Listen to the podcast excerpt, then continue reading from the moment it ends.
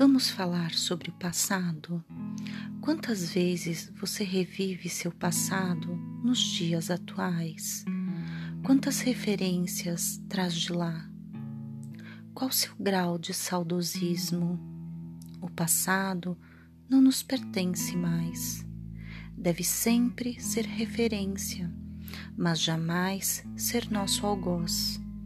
Experiências vividas, lições aprendidas ou não, ensinamentos a serem lembrados. Há quem glorifique seu passado, assim como há quem o amaldiçoe também.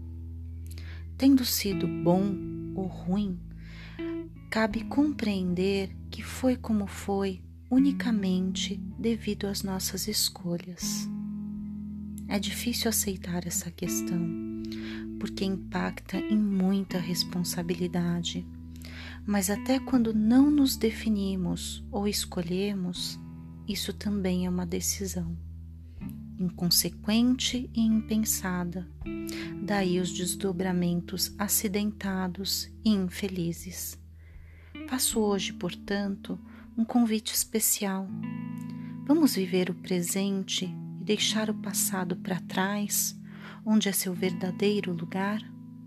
Sorria, cuide-se bem, você é especial. Você acaba de ouvir a pílula de ânimo de hoje.